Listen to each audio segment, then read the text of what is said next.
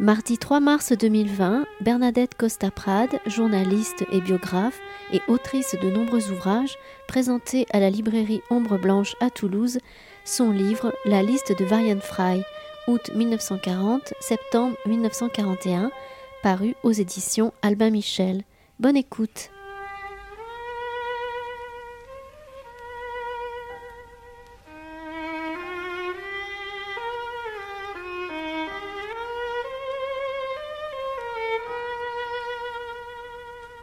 On va parler d'un homme dont la mémoire doit être rappelée, dont les actions doivent être rappelées. Et il est vrai que l'ouvrage de Bernadette Costa Prade ou Prades, Prade, comme la ville, que son ouvrage est salutaire. Parce que, on entre tout de suite dans le vif du sujet, hein. euh, c'est un ouvrage qui est salutaire parce que quand Christian Torel m'a dit on, on, va présenter un livre sur Varian Fry, j'ai dit ah oui bien sûr Varian Fry. Or, je savais peu de choses sur lui, mais ce que je savais était faux. Et grâce à votre livre, j'en ai appris beaucoup.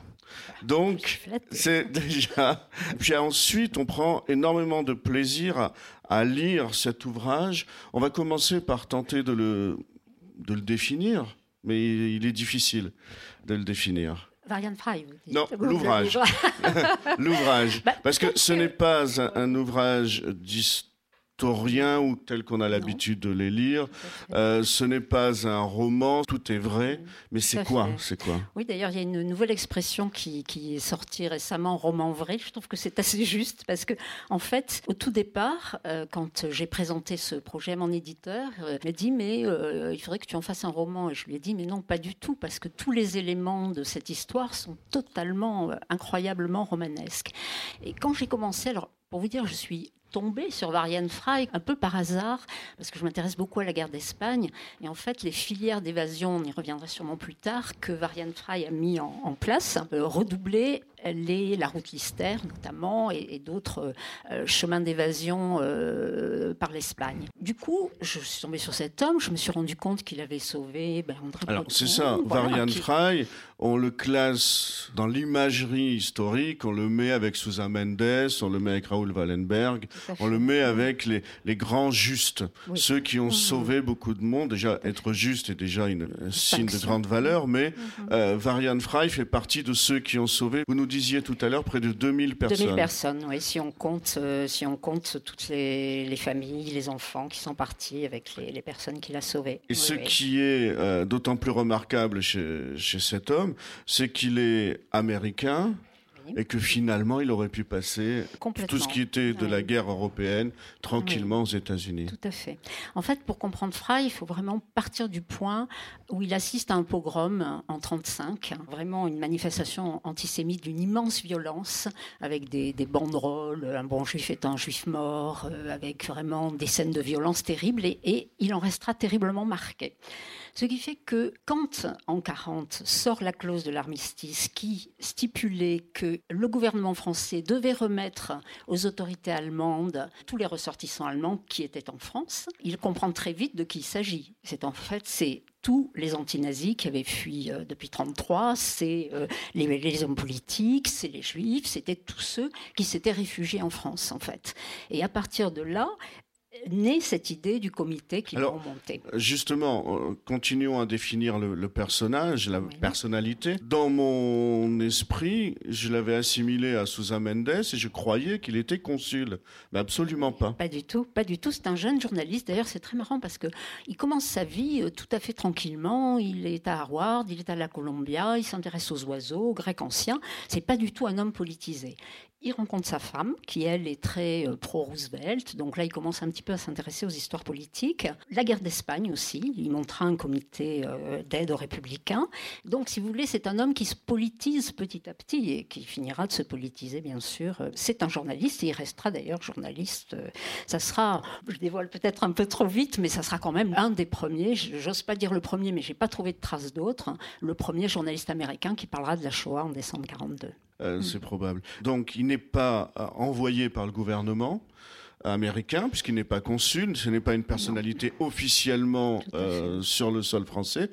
Cependant, Eleanor Roosevelt est active. Oui, parce qu'en fait, comme ils avaient monté un comité pour euh, venir en aide aux républicains espagnols, ils essaient de recréer un comité pour venir en aide à tous les antinazis qui étaient euh, menacés.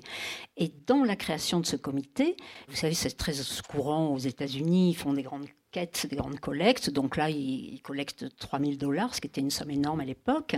Mais il faut des visas, il faut des visas d'accueil parce que les États-Unis n'avaient pas du tout la porte grande ouverte. Hein. Et là, effectivement, Roosevelt, lui non plus, n'avait pas tellement envie d'accueillir euh, tous les antinazis euh, qui, tapaient à la porte. En fait, On hein. connaît les dissensions dans, le couple, où euh, lui, il a une politique d'État, une politique de raison, et elle, elle est davantage d'une politique de cœur, et elle va aider justement autant que faire se peut. Les... C'est grâce à elle d'ailleurs hein, que Fry a pu monter sa mission, il le dira toujours. Et c'est hein. grâce à elle que certains bateau d'enfants ont pu partir depuis l'Europe vers les États-Unis, là aussi. Donc, on est en quelle année? Parce que là aussi, votre livre, c'est un régal parce que on, suit la, chronologie mois par mois, année par année, de août 1940 à septembre 1941.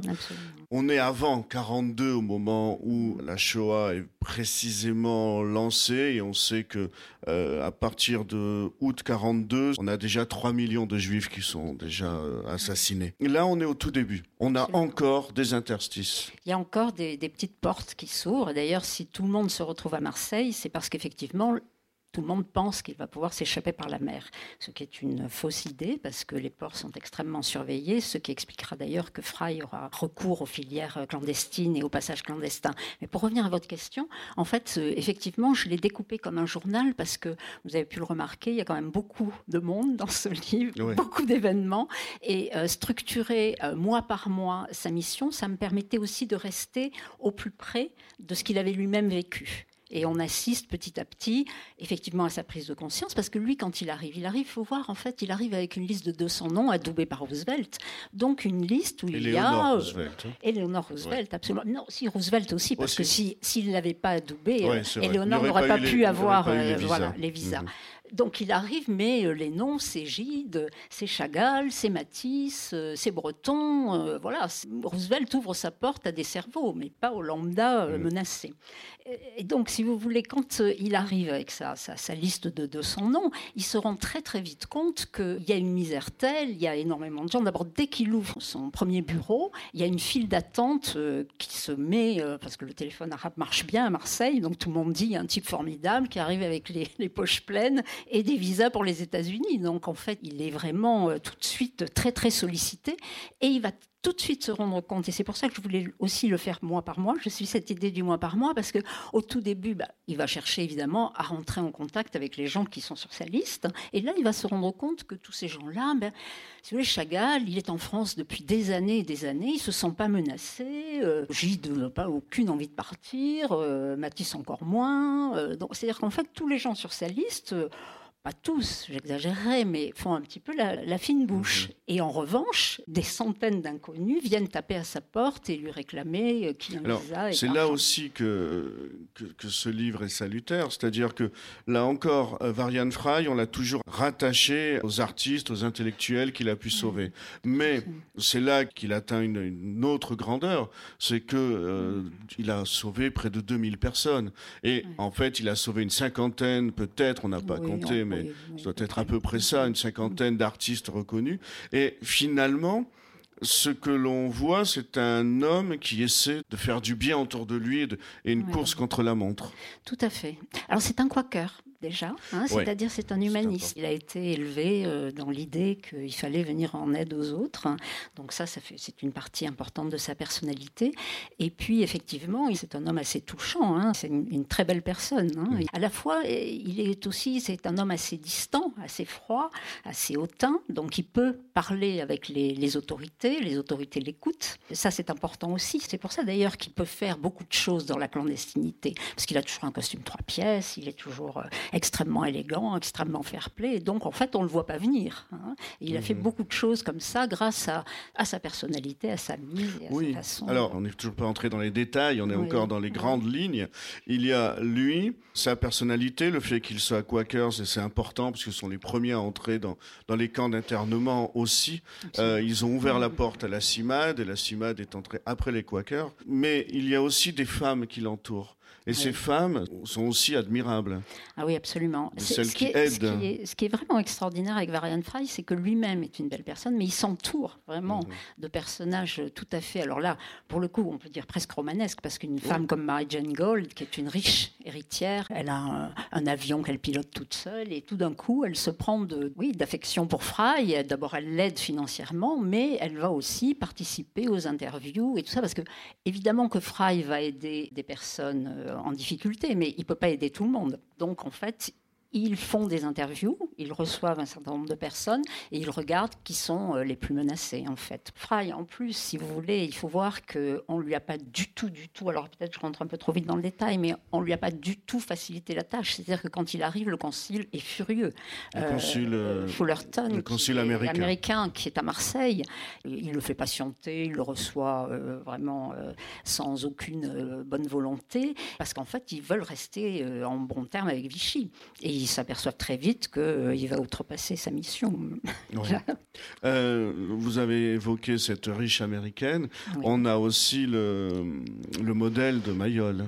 Oui, alors il y a Dina Verny. Alors Dina Verny, c'est un peu particulier parce qu'en fait, elle, elle va commencer à faire des passages, euh, évidemment, à partir de la, la bergerie de Mayol, en août et euh, jusqu'à fin septembre. Donc en fait, au tout, tout début de la mission de Fry. Et donc il travaillera très, très peu avec elle, en fait, parce que euh, va vite arrêter dans la mesure où elle est très vite repérée comme elle a une façon tout à fait particulière euh, pour se faire reconnaître euh, des personnes qui sont candidats au passage. Elle met une robe rouge et elle va euh, à la gare de Cerbère et elle attend qu'on vienne vers elle et personne ne parle et ils partent dans la montagne. Donc ce petit manège va pas mhm. durer très très longtemps. Elle sera vite repérée et elle pourra plus faire de passage. Oui. Alors là aussi, autre idée préconçue et fausse je pensais que Varian Fry était à Marseille, donc il allait affréter des bateaux depuis Marseille. Mais non, le passage se fait par les Pyrénées et on passe par les Pyrénées orientales. C'est un, un périple qui se fait. Incroyable. Non, parce qu'en fait, si vous voulez, ce qui se passe, c'est qu'il a pensé, Fry, que puisqu'il avait obtenu des visas américains, il allait pouvoir faire sortir les personnes, puisque les États-Unis les accueillaient. Mais en fait, le gouvernement français avait instauré un visa de sortie, et c'est ce visa de sortie que les gens n'arrivaient pas à avoir. Et donc, comme il n'y avait pas de visa de sortie, que les ports étaient extrêmement gardés, bah, la seule façon de pouvoir passer par la montagne, euh, c'est se passer de ce fameux visa de sortie en, sortant clandestinement, en fait ces passages. Et après, ils traversaient euh, l'Espagne, et puis euh, ils allaient au Portugal et ils prenaient le bateau pour New York euh, du Portugal. Alors, on, en parle de tous ces artistes? Oui. Parce que c'est vrai que c'est sans dévoiler tout le livre, mais surtout pour, pour donner envie. Mais c'est vrai qu'on croise grâce à lui ou grâce à vous, on croise euh, Alma Mahler, on croise euh, Breton, on croise Chagall, on croise Walter Benjamin et tant d'autres. Vous faites des galeries de portraits, ils sont très savoureux, ils, donnent envie d'aller plus loin à chaque fois. restons un peu avec Alma Mahler. Elle, je ne savais pas qu'elle était passée par là. je pensais que sa notoriété, et Franz Werfel aussi, qui à un moment même n'a pas été arrêté par les autorités autrichiennes, il était un, un juif d'honneur en quelque sorte. Et je pensais que ben, ils, avaient pu partir comme cela. Non, non. en fait, ils ont été eux aussi euh, coincés dans la nasse, absolument. Et oui, Alma Mahler, alors c'est vraiment un personnage, et ça sera la première d'ailleurs euh, que Fry fera passer avec euh, Henrik Mann, qui est le frère de Thomas Mann, le frère aîné de Thomas Mann, et Golo Mann, qui est son fils. Et donc ils vont passer, alors eux, par le chemin de, de qui était donc un petit peu moins difficile, mais Alma Mahler, elle arrive avec ses douze mâles, elle a des sandales. Euh, elle a une personnalité assez euh, désagréable, donc elle ne reconnaîtra jamais à Fry non plus. Elle dira jamais un mot sur Fry ah dans ses mémoires. Et il y a dans tous ces passages, bon, alors, le passage de Walter Benjamin est évidemment tragique, mais la traversée d'Alma Mahler avec Henrik Mann et Franz Werfel, c'est une épopée. Alors bon, il faut l'imaginer avec. alors les, les mâles ont, voyagé avec Fry par train, mais elle a, elle a une espèce de sacoche où elle a toutes ses partitions, parce que c'était une excellente musicienne aussi, elle voulait pas la lâcher. Et à un moment donné, il tombe sur une patrouille. Je vous raconte cette anecdote parce que ça, dit quelque chose de la façon dont il a été aidé.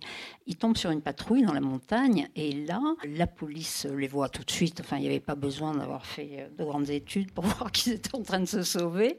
Et euh, les flics leur disent euh, attention, ne vous trompez pas de chemin. Il ne faut pas passer par euh, la droite, il faut aller sur la gauche parce que sinon, vous allez retourner en France. C'est-à-dire qu'en fait, c'est les policiers censés garder ce chemin qui leur avaient indiqué la route. Et quand ils sont arrivés à la frontière, autre anecdote incroyable, euh, ils avaient souvent des faux papiers, mais Goloman n'avait pas de faux papiers. Et donc, il y a le douanier qui regarde son passeport et qui dit Golo, man, man, mais il dit man euh, comme Thomas Mann. Et alors, Golo se dit Bon, bah, ça y est, ma dernière heure est arrivée. Et en fait, il, le salue, il lui serre la main, il dit Je suis fier de rencontrer le fils d'un si grand homme. Voilà. Donc, c'est aussi ces épopées humaines, c'est ça, moi aussi, qui m'a beaucoup touchée parce que on rencontre tout le monde là. Hein. Celui qui arrêtera Fry, euh, quand il lui demandera Mais pourquoi vous me pourchassez C'est parce que vous avez euh, sauvé des antinazis et des juifs. Hein. donc il y avait quand même aussi en majorité cela, mais il y avait aussi beaucoup d'entraide. Et... Il y avait cette entraide, mais il s'est aussi, et, toute l'histoire du sauvetage le montre, c'est aussi la loterie. Et celui qui a perdu à cette loterie, c'est Walter Benjamin. Absolument. Ah oui, c'est tragique, Walter Benjamin, parce que, en fait, si vous voulez, à la frontière espagnole, on ouvrait ou on fermait la frontière, mais c'est kafkaïen. On ne savait pas pourquoi. C'était très aléatoire, effectivement. Il n'y avait pas de, de consigne. Et là, ce jour, le jour où il arrive, on lui dit qu'il ne peut pas passer. Et il faut voir, ce sont des gens qui fuient depuis 1933, ils sont fatigués, ils ont, sont allés dans des camps. Euh, Walter Benjamin, il a été incarcéré, il ne savait même pas comment tenir ça mal. Enfin, c'était des, intellectuels qui n'étaient pas du tout prêts à cette dureté de vie. Mmh. Et là, quand il apprend que la frontière est fermée, ben, il va préférer se suicider, alors que, et c'est là aussi tragique, le lendemain, la frontière se rouvre. Ouais. Et, la veille, elle était ouverte.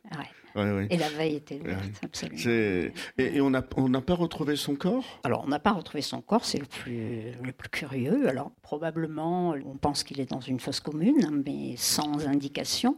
Et il avait fait tout ce trajet avec sa sacoche où il avait un manuscrit auquel il tenait plus qu'à sa vie. Parce qu'il n'arrivait pas à mettre un pied devant l'autre, mais il avait une sacoche qui pesait euh, je ne sais combien avec son manuscrit. Et on n'a jamais retrouvé son manuscrit non mhm. plus. On suit aussi euh, Léon Furtwängler. Oui, et on, ouais, on suit comme cela des destins et on s'arrête longuement dans cette villa qui a l'air euh, très étrangement une sorte de paradis au milieu de l'enfer. Euh, exactement. Tout à fait. C'est la parathèse à chanter. Absolument.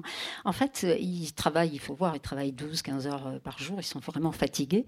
Et à un moment donné, donc il y a cette fameuse Marie-Jane Gold dont on parlait, et ils décident de, s'installer un petit peu en dehors de Marseille. Et ils cherchent une villa, et ils trouvent une très belle bâtisse provençale. Et là, ils s'installent, mais c'est une très très grande bâtisse où il y a 18 pièces. Ils se disent, on ne va pas rester là tout seul. Et c'est là qu'arrivent André Breton, euh, Jacqueline Lamba et leur petite fille, Victor Serge avec son, fils.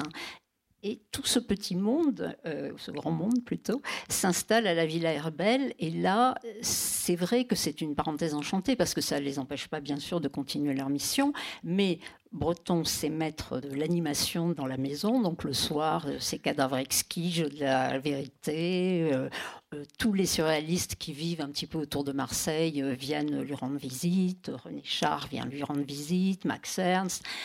Et du coup, ça fait tout de suite une espèce de phalanstère d'artistes où tout ce monde se retrouve euh, et où, moi, je ne sais pas si ça vous a touché, mais moi, ça m'a beaucoup touché sur André Breton, qui est un homme qu'on connaît toujours un petit peu cassant, hein, voilà, qui avait l'habitude de mettre un peu des baffes avec ceux avec lesquels il n'était pas tout à fait en accord. Et là, on découvre un, homme absolument délicieux qui fait sa part de ménage, euh, qui balaye les feuilles, comme si cette espèce de, de phalanstère d'artistes avait donné un petit peu tout le meilleur de l'humain et, tous ces gens-là. Alors ça, c'est moins paradoxal parce que Desnos a continué à, écrire incarcéré à Compiègne, mais donc on a, la on a des créations on continue, vous parliez de, euh, de ce jeu, du cadavre exquis, mais c'est à ce moment-là qu'ils ont créé d'autres choses. Tout à fait. Ils ont créé le jeu de Marseille, en fait, qui est un jeu qui est effectivement très connu et où tous euh, les surréalistes qui étaient dans le, dans le coin euh, ont participé. Donc ça donnait quand même des soirées assez sympas. C'est un lieu de création. Alors, c'est un lieu d'amour. J'aimerais aborder ce, thème de l'amour. Varian Fry, est marié, il a laissé son épouse aux États-Unis, mhm. il est en France pour cette mission pendant euh, près d'un an. Vous n'évoquez jamais de liaison amoureuse? Non, vous n'avez rien trouvé ou vous n'avez pas osé On n'a rien. Ah, Parce qu'il est entouré de femmes qui ont l'air extra, qui sont les unes plus séduisantes que les autres. C'est vrai. Non, on n'a absolument rien là-dessus, euh, si ce n'est euh, qu'à un moment donné, il a écrit une lettre à sa femme que j'ai lue d'ailleurs dans les archives, où il lui dit que euh, il va un peu au bordel, mais voilà, ça s'arrête là.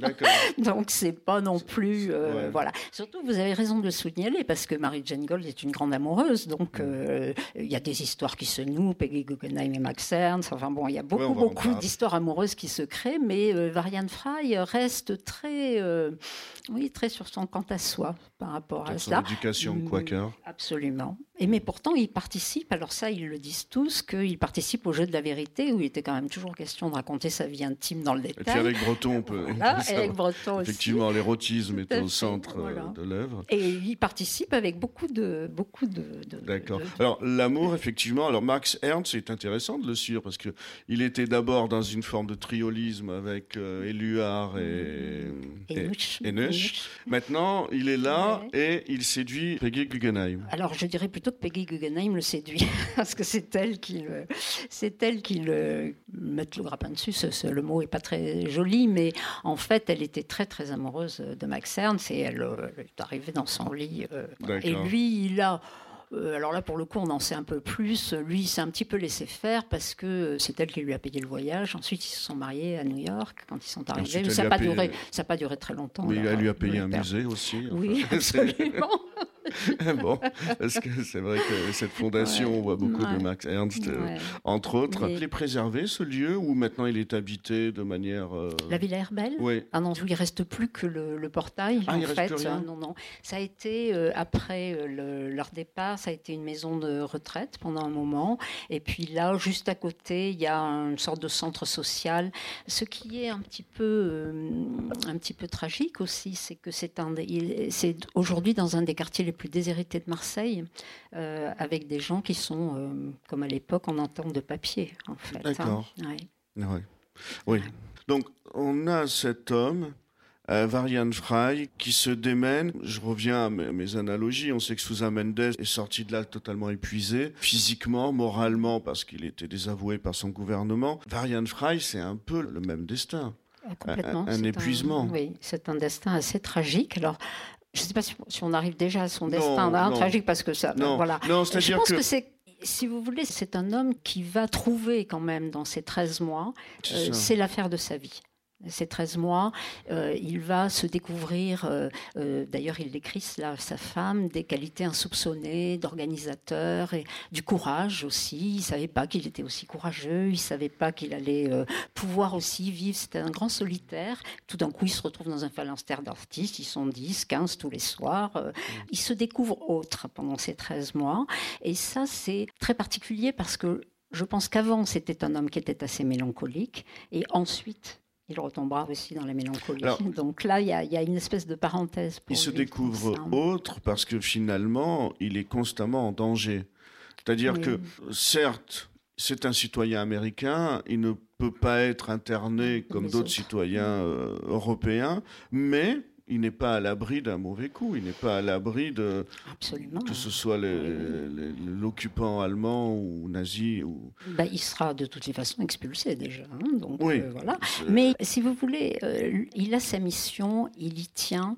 Quand même, oui, peut-être quelque chose qu'il faut dire, c'est que il est parti avec ses noms, il est parti avec l'adoubement de Eleanor Roosevelt, mais très vite, dès le mois d'octobre, on se rend compte qu'il fait des activités clandestines, qu'il change des dollars au marché noir, euh, donc donc très vite, le département d'État veut mettre un petit peu de holà là-dedans.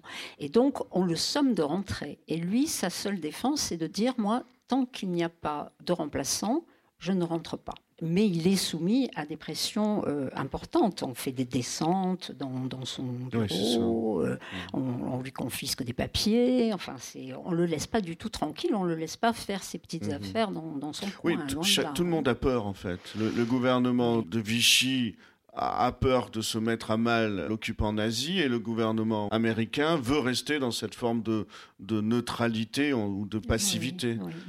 chacun a peur euh, d'être tiré dans un sens ou dans l'autre. Et puis Roosevelt avait le département d'État contre lui quand même, hein. donc mm. il, euh, il, était en permanence en le à l'ordre. Hein, courage de, de, de, Varian Fry, qui là joue en, en solo. Vous, la, la, première chose qui vous a attiré vers Varian Fry, c'était ces noms d'artiste qui auréole son, son, travail, son œuvre, ou c'était lui, euh, une quête de cette personnalité euh, très mystérieuse? Probablement les deux, mais quand j'ai commencé à tomber sur son nom, euh, c'est vrai que je me suis rendu compte qu'il avait sauvé toutes ses personnalités et que moi, personnellement, il y a trois ans, quand j'ai commencé à travailler sur lui, je n'avais pas rencontré son nom encore.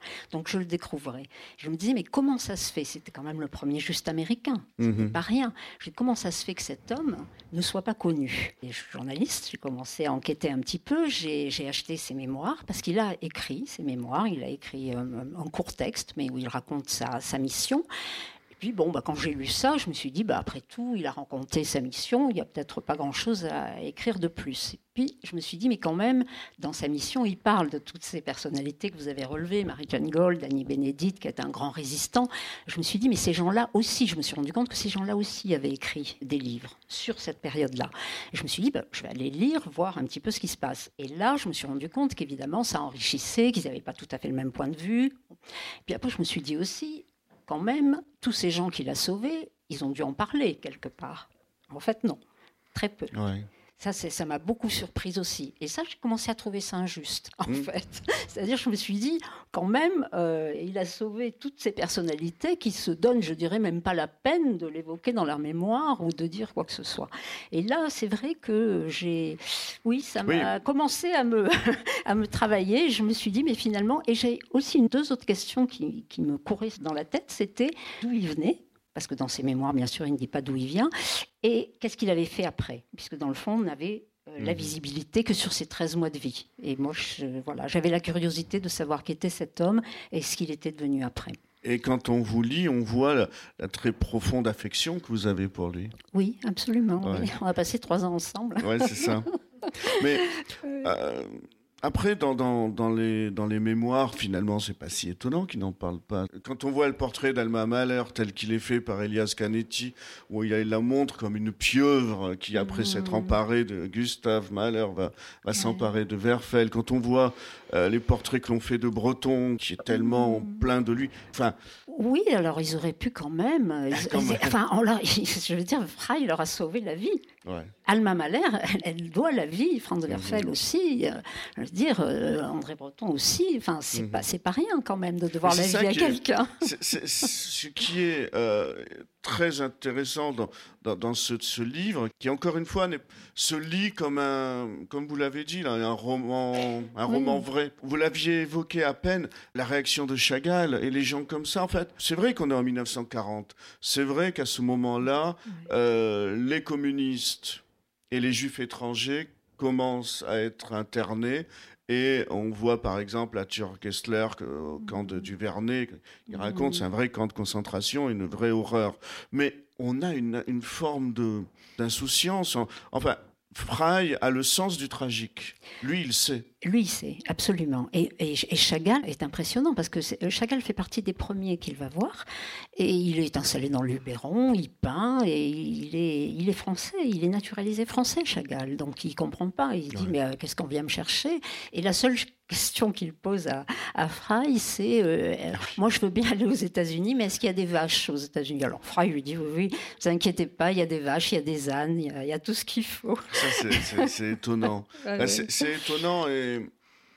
Euh, enfin, c'est lui, c'est le poète, quoi. Mais il finira par partir. Il finira par partir parce qu'arrêté parce qu'il est, arrêté et c'est Fry qui le fait libérer. Parce que Fry, là, Il a un talent absolument fou, c'est-à-dire que quand il apprend que Chagall est arrêté, il appelle le haut commissariat et il dit si euh, Chagall n'est pas libre dans une heure, euh, j'écris au New York Times et euh, le monde entier saura que vous venez d'arrêter le plus grand artiste de tous les temps. Donc ça calme les esprits et Chagall peut rentrer à son hôtel. Hmm. Et c'est à ce moment-là qu'il pourra le faire partir. Ce, qui est, ce qui est étonnant, c'est justement comment Fry. Alors vous avez parlé de la persécution euh, et, de ces scènes qui, ressemblent à celles d'un pogrom auquel il a assisté en Allemagne.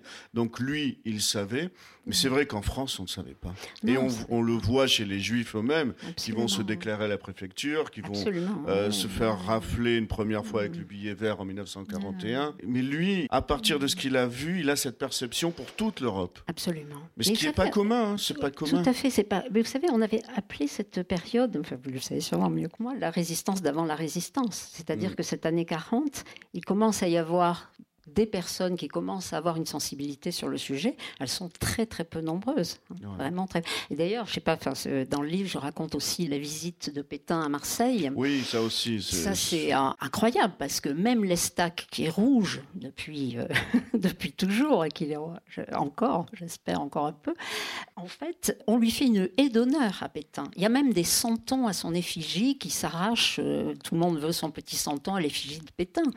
Et en fait, il est dans ce contexte-là. Il est dans un contexte où il y a une ville euh, qui accueille Pétain euh, comme un sauveur. Euh, alors bon, il faut un peu le replacer aussi. je pense que la guerre de 14-18 avait terriblement traumatisé tout le monde et donc il y avait une espèce de, désir de paix. Voilà, on voulait plus trop retourner dans le conflit. Donc finalement, s'il y avait un Pétain sauveur qui arrivait, bon ben pourquoi pas On regardait pas trop dans le détail. Donc si vous voulez, c'est dans cette année-là en fait que il a dû essayer effectivement de convaincre les gens qu'ils étaient en danger. Vous écoutez une rencontre avec Bernadette Costa-Prade, enregistrée mardi 3 mars 2020 à la librairie Ombre Blanche, autour de son ouvrage La liste de Varian Fry.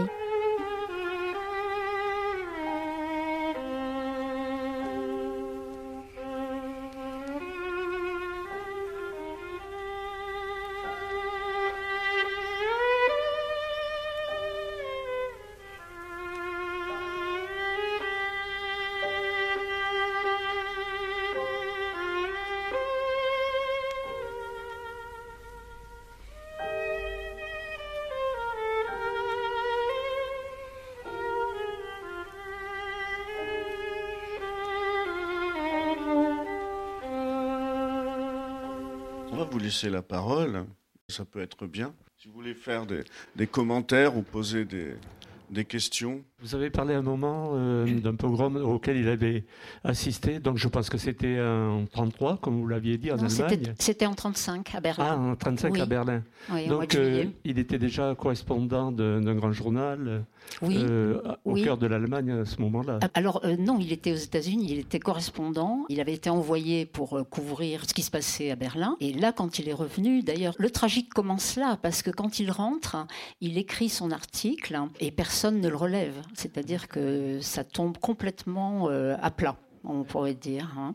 il n'arrive pas du tout à mobiliser euh, les Américains autour de cette cause-là. Et malheureusement euh, aussi, en décembre 42, quand il écrira à nouveau sur la Shoah, il n'aura pas beaucoup plus de succès.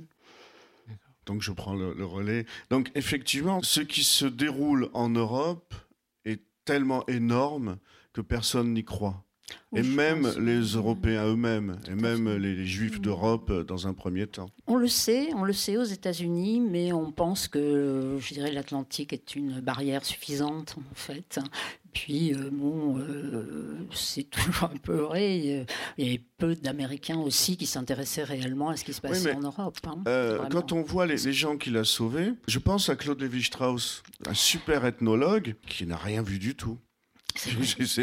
Oui. il n'a pas, pas, été sauvé par Fry. en fait, euh, Lévi-Strauss est parti sur le même bateau, qu'André Breton. Voilà, il faisait partie d'une autre, oui, d'une autre association. Mm.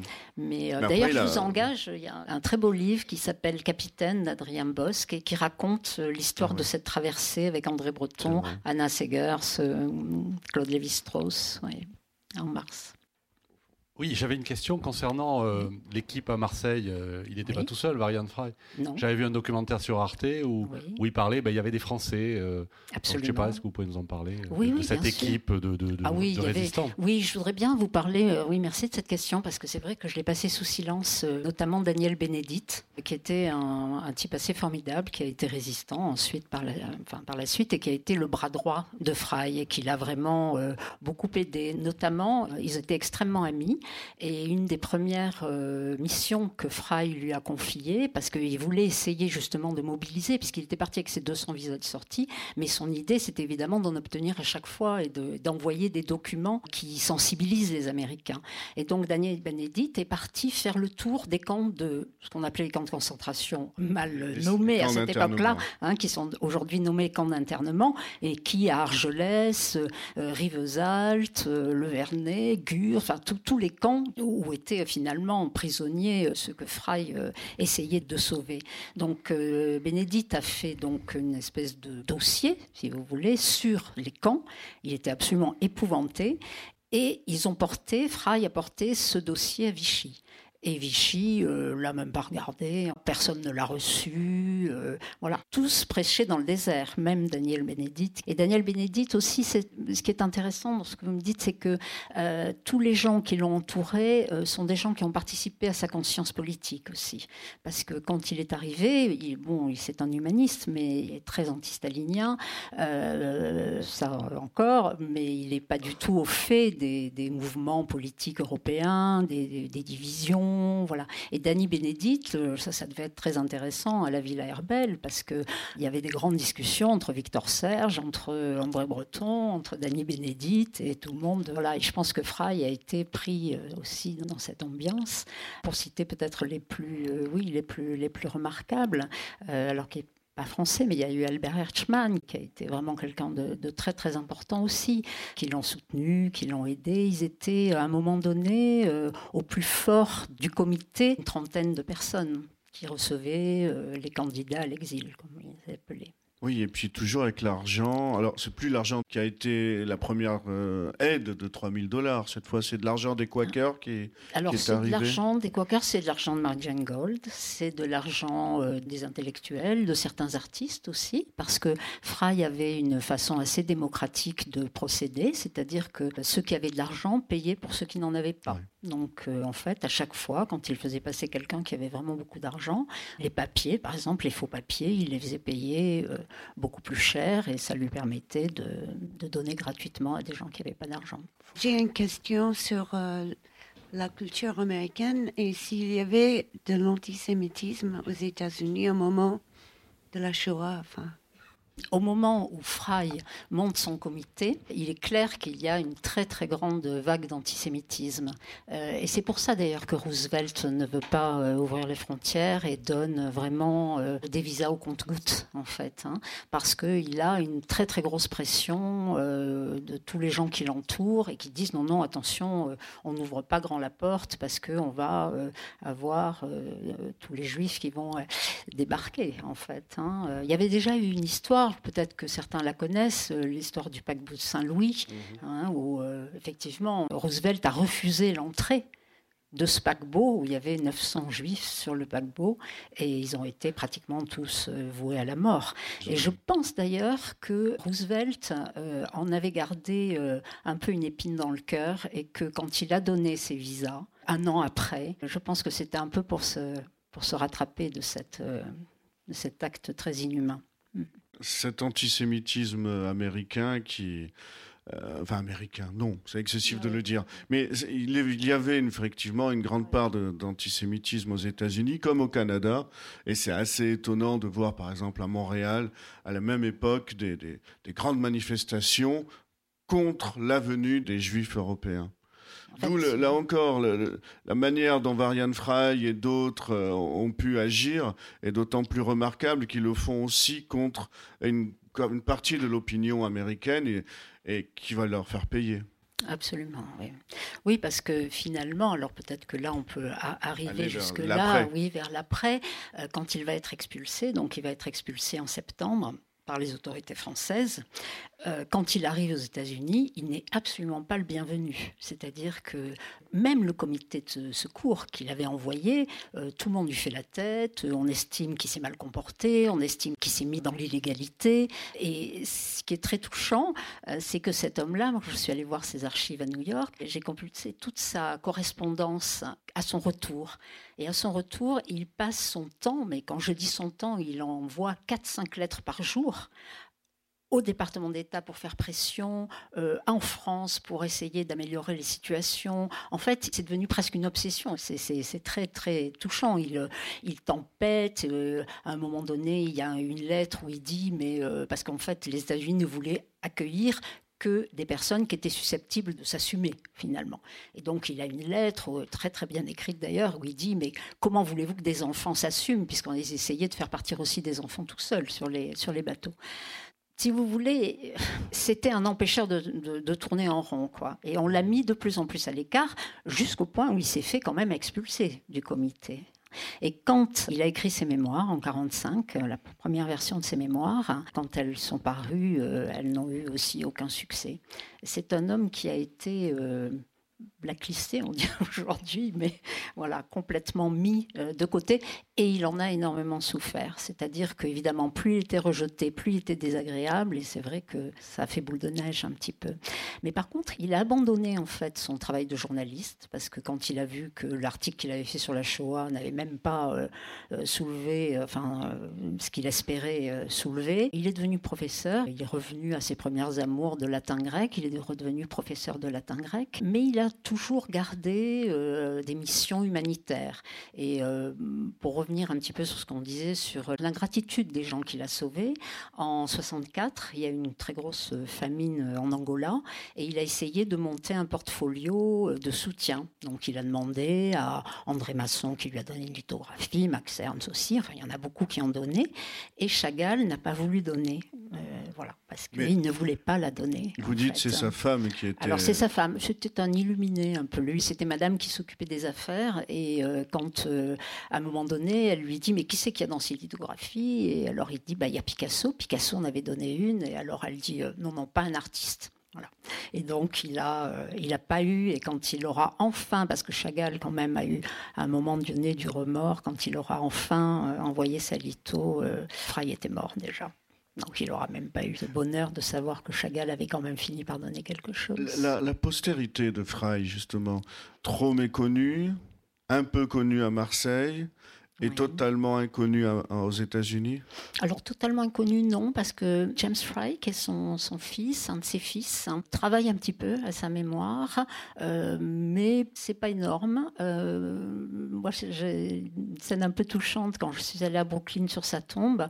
Euh, vous savez, aux États-Unis, toutes les tombes sont entourées de drapeaux américains fièrement levés, et sur la tombe de Fry, qui est toute modeste d'ailleurs, qui est juste une plaque au sol, là, il y avait deux drapeaux américains qui étaient tombé par terre, par le vent bien sûr. Mais c'est vrai que ça faisait un peu ah, un drôle d'effet dans le contexte. Voilà. Et, au musée de Washington, mémorial de l'Holocauste Oui, non, c'est eux qui ont, de toutes les façons, c'est eux qui ont euh, beaucoup d'archives. Alors bon, les archives de Frey, il les avait données à la Columbia, peut-être parce que c'était un ancien étudiant de la Columbia.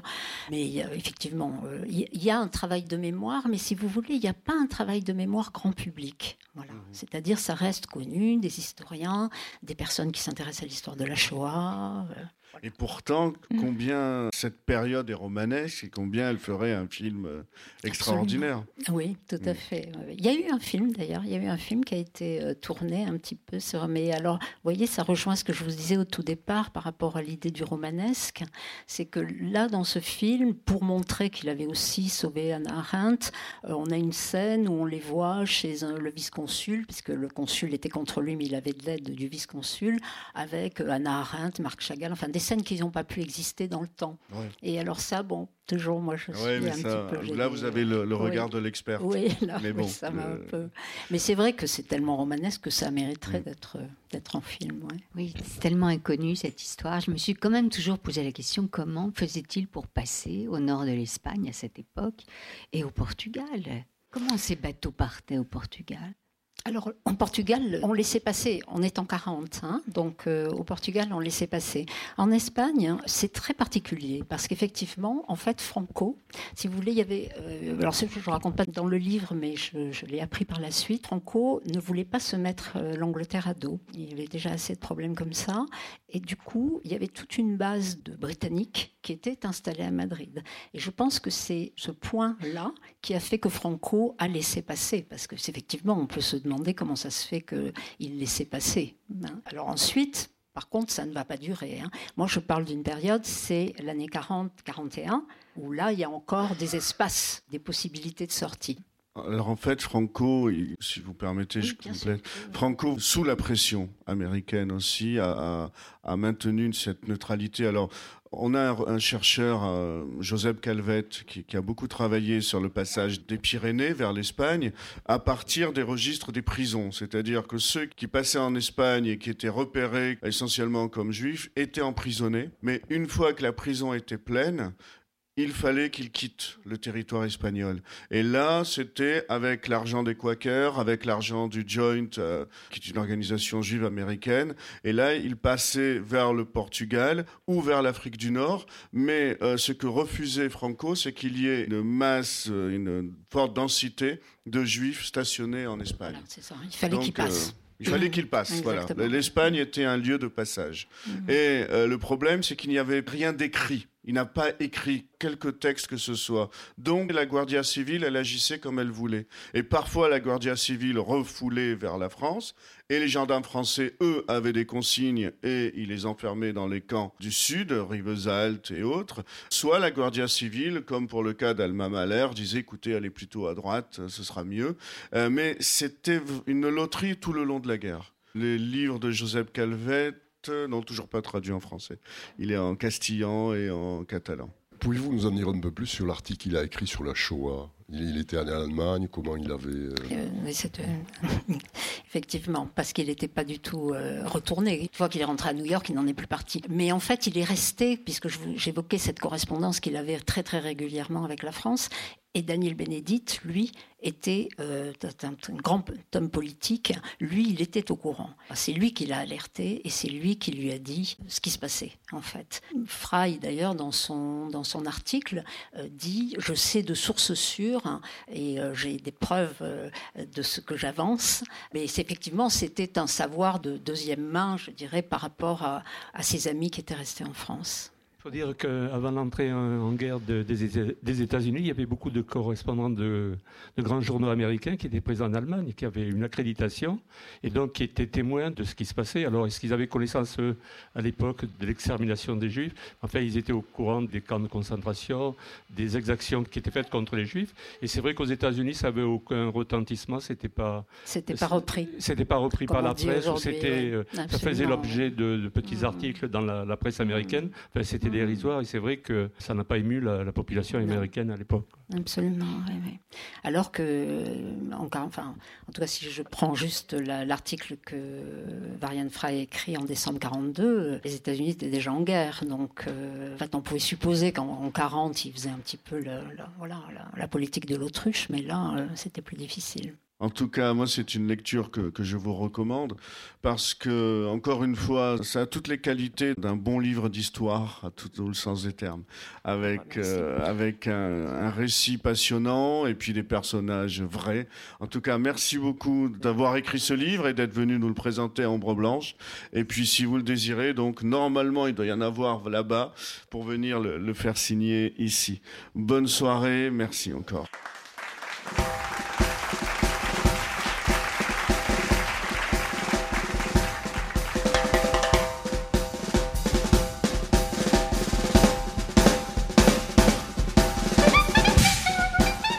Le livre de Bernadette Costa-Prade, La liste de Varian Fry, est paru aux éditions Albin Michel. Vous venez d'écouter une rencontre enregistrée mardi 3 mars 2020 à la librairie Ombre Blanche à Toulouse. Bernadette Costa-Prade est aussi l'autrice de biographies telles que Simone de Beauvoir, Frida Kahlo, Mickey de Saint-Phal, paru chez Libretto, et d'ouvrages psychologiques comme Osez vous faire respecter avec le docteur Stéphane Clerget, paru en 2010 aux éditions Albin Michel.